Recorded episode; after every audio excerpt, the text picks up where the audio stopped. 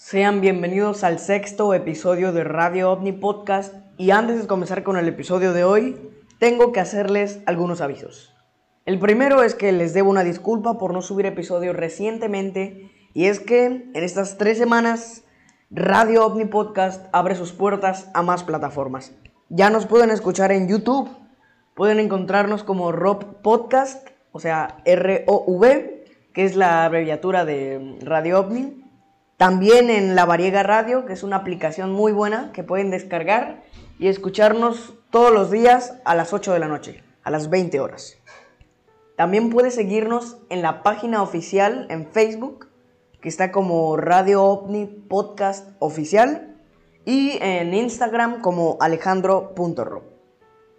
Sin nada más que añadir, ahora sí, los dejo con el episodio de hoy. ¿Realmente estamos solos en el universo? Es una pregunta formulada incontables veces, pero siempre se ha puesto en duda su verdadera respuesta. El universo es vasto, con sus millones de galaxias y trillones de soles, pero no solo en espacio, sino también en tiempo. Es casi ridículo y narcisista imaginar que solo estamos nosotros, un pequeño granito de arena en todo ese desierto que se encuentra allá afuera.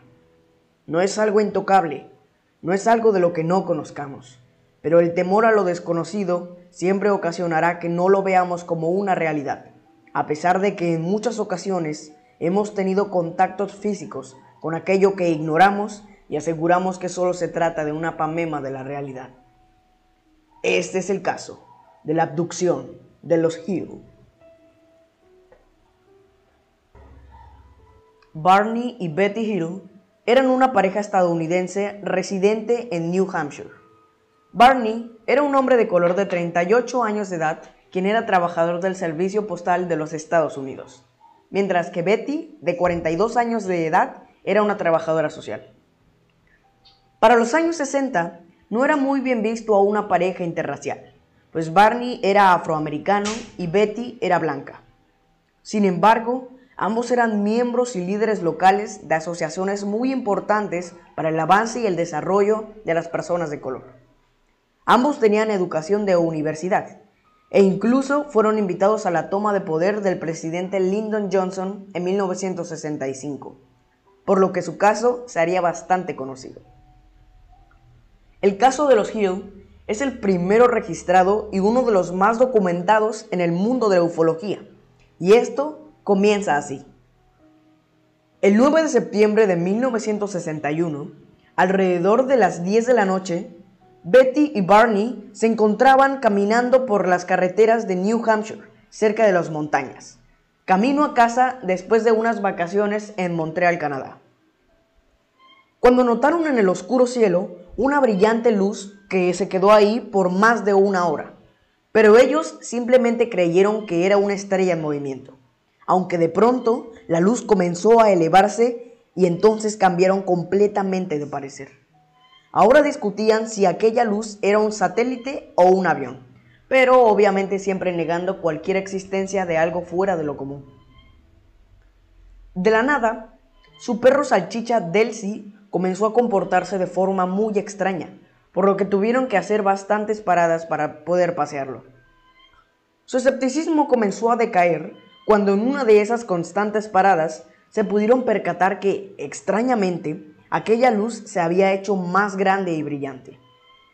Barney sacó unos binoculares del auto e intentó observar qué es lo que era, pero no pudo ver absolutamente nada. En cambio, cuando Betty los utilizó, quedó asombrada al darse cuenta de que aquella luz era en realidad una nave, que citando a Betty tenía forma de cigarro. O sea, obviamente no tenía forma de cigarro, pero es como la forma que la forma en la que ella describe a un platillo volador, esta forma alargada, como de puro, más o menos. Betty también pudo describir que aquella nave tenía luces intermitentes de distintos colores y al parecer estaba girando pero sin emitir ningún ruido. Para este punto, Betty ya se había convencido de que algo no estaba bien y no descartó la idea de que lo que estaba frente a ellos podía ser un ovni, pero Barney seguía negándolo. Después de esto, La pareja volvió al auto y continuaron normalmente su viaje, pero Barney presentía que la luz había cambiado de rol con ellos. Ahora la luz era la observadora y ellos eran los observados, además de creer que los estaba siguiendo. De pronto, la luz dio un drástico movimiento hacia abajo y pegó un giro que no coincidía con el movimiento de ningún avión común. Betty pudo calcular que la nave medía aproximadamente 18 metros y comenzó a desaparecer y a aparecer de forma errática rápidamente por el oscuro cielo. Betty hizo que Barney frenara el auto y se dieron cuenta de que la nave estaba casi sobre ellos a una altura superior a la de los árboles que los rodeaban. Barney bajó del auto y volvió a sacar sus binoculares. Ahí fue cuando se dio cuenta de que efectivamente la nave tenía forma de un platillo volador. Obviamente, Barney estaba totalmente invadido por el miedo, pero a pesar de eso, pudo acercarse un poco y se dio cuenta de que la nave tenía una gran ventana por donde se podían apreciar aproximadamente seis entes humanoides, de los cuales uno tenía en el cuello algo parecido a una bufanda. Y pocos minutos después, la nave bajó aún más, y cuando se detuvo, una compuerta se abrió liberando gases y luces color rojo. Barney, para este punto ya paralizado por el terror que sentía, trató de regresar al auto, pero se dio cuenta que estaba totalmente inmóvil, sin saber si era por el temor o por alguna clase de hipnosis inducida por las extrañas criaturas, quienes lo seguían mirando fijamente por la ventana. Barney dijo que aquellos ojos no los había visto nunca antes, y cuando él finalmente pudo salir de ese trance, entró muy deprisa al auto y condució lo más rápido que pudo. Por el resto del camino, no pudieron observar nada extraño, pero seguían sintiendo el ambiente muy raro. Pudieron escuchar extraños sonidos que provenían dentro del auto. De pronto, el sonido se pudo detener y ellos comenzaron a sentir hormigueos y se sintieron cada vez más cansados y somnolientos. El sonido volvió cerca de la localidad de Plymouth y esta vez era más intenso. Ellos seguían adormecidos y cuando se dieron cuenta ya se encontraban a 56 kilómetros de donde habían escuchado los primeros sonidos, además de que no lograban recordar el camino a casa. Cuando lograron salir de aquella sensación de confusión y recuperaron la memoria, Betty le dijo a Barney, ¿ahora crees que existen los platillos voladores? A lo que Barney simplemente dijo, no seas ridícula. Luego de llegar a su casa, cerca del amanecer, los Gil aseguraban que tenían sensaciones extrañas acompañadas de un presentimiento de que alguien los observaba. Además de que cuando miraron el reloj de la cocina, se dieron cuenta de que habían dos horas de su vida de las cuales no lograban recordar absolutamente nada. Barney también notó que la correa de cuero de sus binoculares estaba torcida, pero él no recordaba haberlos dejado así. Además de que había marcas en la parte delantera de sus zapatos nuevos y Betty notó que el vestido que había usado aquella noche estaba doblado del área del forro, del dobladillo y del cierre de la cremallera. Cosas que les parecieron extrañas, pero no los desconcertaron. A la mañana siguiente, ellos se pudieron percatar de que su auto también se hallaba en una situación muy extraña, pues vieron unos círculos en la parte de arriba. Y aquella pareja tenía una vecina cuyo esposo era físico y él les estaba asegurando de que ellos la noche anterior habían tenido contacto con una nave extraterrestre. Después de haber pasado unos cuantos días con las mismas sensaciones raras de que algo no estaba bien, el 21 de septiembre de 1961, Betty llamó a la base de la Fuerza Aérea de los Estados Unidos para informarles acerca de su extraño encuentro. Pero al ser los años 60, una década tan conservadora, se guardó muchos detalles por miedo a que la catalogaran como enferma mental. A pesar de no ser muy gráfica, Betty mencionó que la nave tenía una especie de aleta con luces de color rojo en la parte de abajo, y esto llamó bastante la atención de los agentes que estaban del otro lado del teléfono. quienes explicaron a los Hill que habían tenido varios avistamientos y reportes de una nave con esas mismas características cerca de aquella zona, sin mencionar que varios radares habían captado objetos no identificados. A pesar de todos estos hechos, Barney seguía con su arrogante negación de que habían tenido contacto con una nave extraterrestre. Sin embargo, con toda esta clara evidencia, no tuvo otra alternativa más que aceptarlo y buscarle una explicación lógica. Ya no cabía duda para ninguno de los dos que algo inexplicable, extraordinario y singular les había ocurrido aquella noche. Pero eso apenas era el comienzo. Días después de haber tenido aquella llamada, Betty comenzó a tener pesadillas vívidas en las que veían luces sumamente cegadoras y brillantes, que les provocaban un terror incomparable.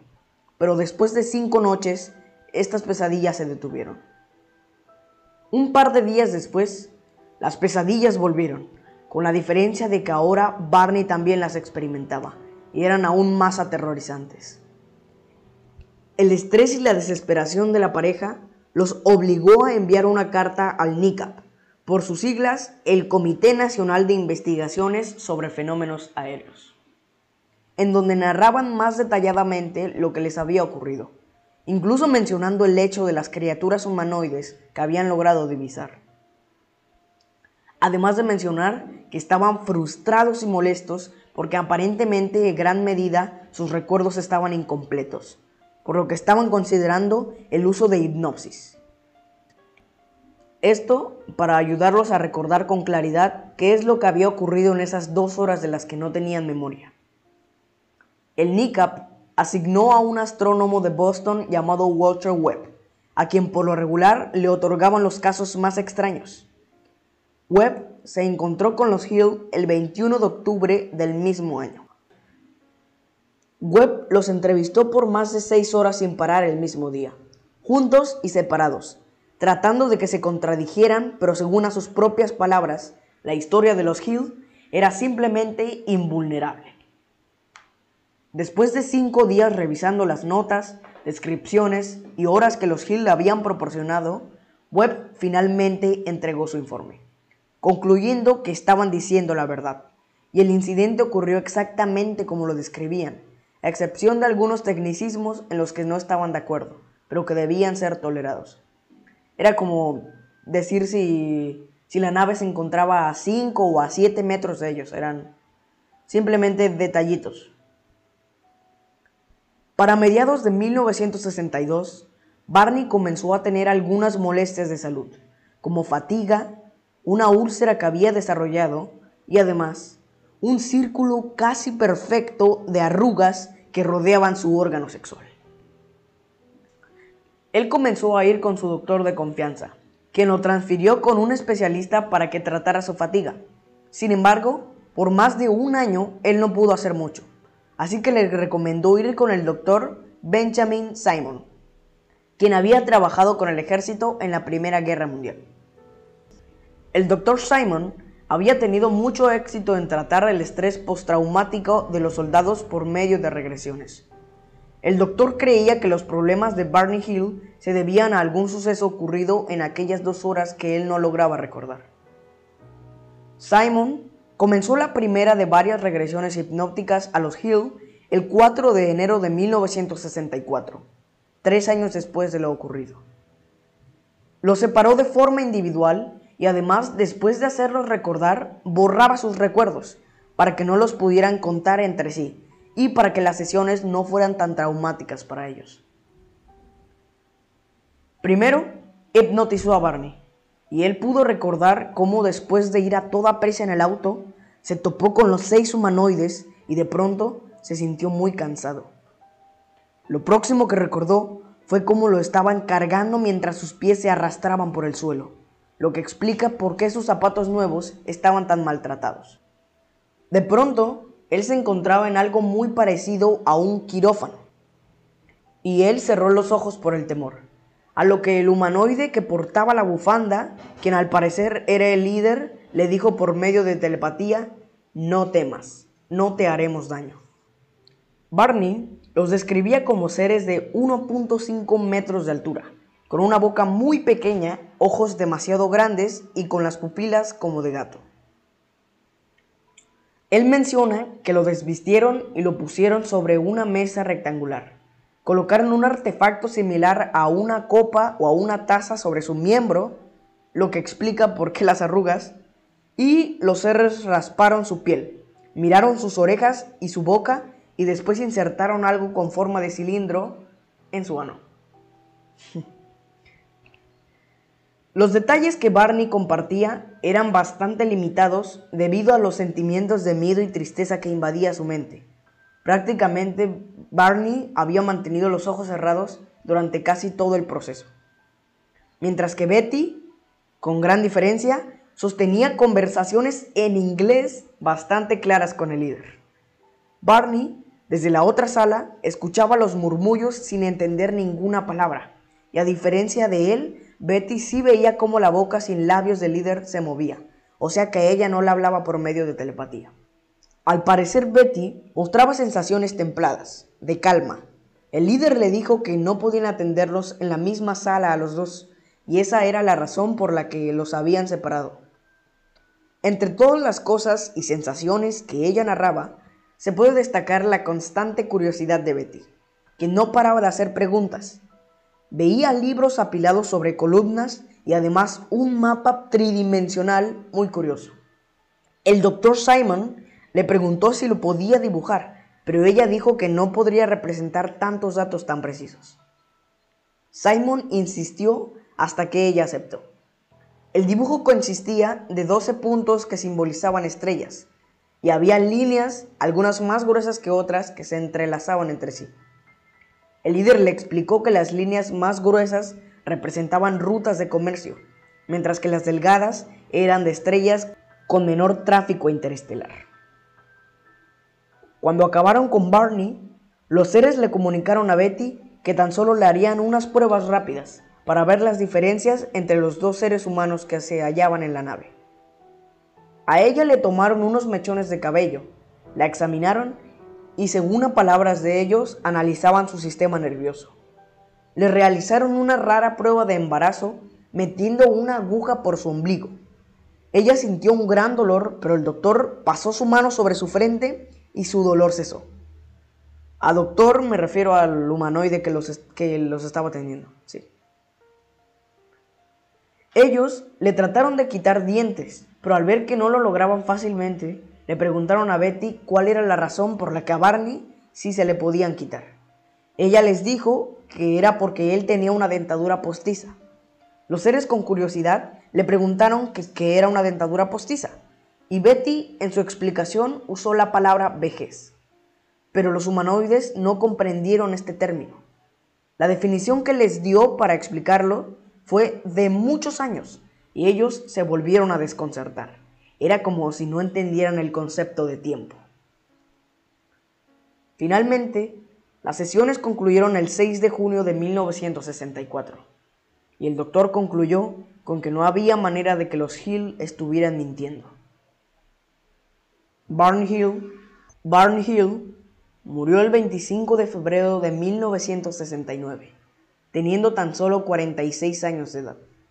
Y Betty a pesar de que jamás buscó fama, participó en muchas conferencias relacionadas con abducciones extraterrestres hasta el 2004, cuando el cáncer acabaría con su vida a los sus 85 años. Después de que se sacara un libro en relación al tema, en donde se mostraba el mapa de Betty, después de que se sacara un libro en relación al tema, en donde se mostraba el mapa de Betty, en 1968, una maestra de primaria se obsesionó con descifrarlo y después de mucho tiempo de investigación llegó a la conclusión... Ah, no. Después de que se sacara un libro en relación al tema, en donde se mostraba el mapa que Betty dibujó en 1960, después de que se sacara un libro en relación al tema, en donde se mostraba el mapa que Betty dibujó en 1968, una docente de primaria se obsesionó con descifrar,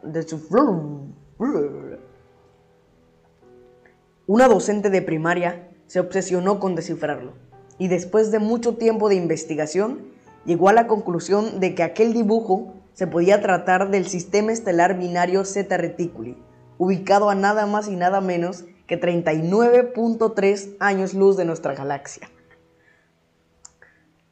Y este dibujo hecho en 1968, les recuerdo, cuando ni siquiera se tenía el conocimiento de las nebulosas o cosas que están incluso más cercanos que este sistema estelar Zeta Reticuli. La relevancia de...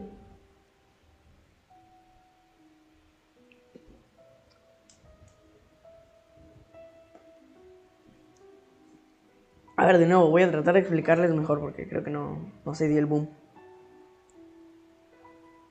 Después de que se sacara un libro en 1900... Después de que se sacara un libro en Renación... Después de que se sacara un libro en relación... Después de que se sacara un libro en relación al tema, en donde se mostraba el mapa que Betty dibujó en 1968, una maestra de primaria se obsesionó con descifrarlo, y después de mucho tiempo de investigación, llegó a la conclusión de que se podía tratar del sistema estelar binario Zeta Reticuli, ubicado a nada más y nada menos que 39.3 años luz de nuestra galaxia. Después de que se sacara un libro en relación al tema, en donde se mostraba el mapa que Betty dibujó en 1964, cuatro años después, una maestra de primaria se obsesionó con descifrarlo. Y después de mucho tiempo de investigación, después de, que se sacara un libro en relación al tema, en donde se mostraba el mapa que Betty dibujó en 1964, cuatro años después, una maestra de primaria se obsesionó con descifrarlo, y después de mucho tiempo de investigación, llegó a la conclusión de que se podía tratar del sistema estelar binario Zeta Reticuli, ubicado a nada más y a nada menos que 39.3 años luz de nuestra galaxia. Esto en 1968, les repito. Y Recientemente, en el año del 2006, se pudo comprobar que efectivamente aquel dibujo tiene demasiadas similitudes con un mapa real del sistema estelar binario Zeta Reticuli. Les repito que a 39.3 años luz de nuestra galaxia. La comparación de las fotos la pueden encontrar en la página de Facebook de Radio OVNI, por cierto. La relevancia e importancia de este caso sería tan grande que gracias a él, varias figuras importantes en la astrofísica como Carl Sagan reconocieran la posibilidad de abducciones extraterrestres en nuestro planeta, elevando este fenómeno a uno de los más, sino al más importante dentro de la cultura popular y el consciente colectivo. A este caso le debemos la increíble popularidad de los ovnis extraterrestres y todo lo relacionado al tema. Este fue el caso de la abducción de los Hill. Yo soy Alejandro García, esto fue Radio OVNI y nos vemos en el futuro. La composición musical que pudieron escuchar a lo largo de este episodio es cortesía del compositor Lucas King. No dudes escucharlo en YouTube.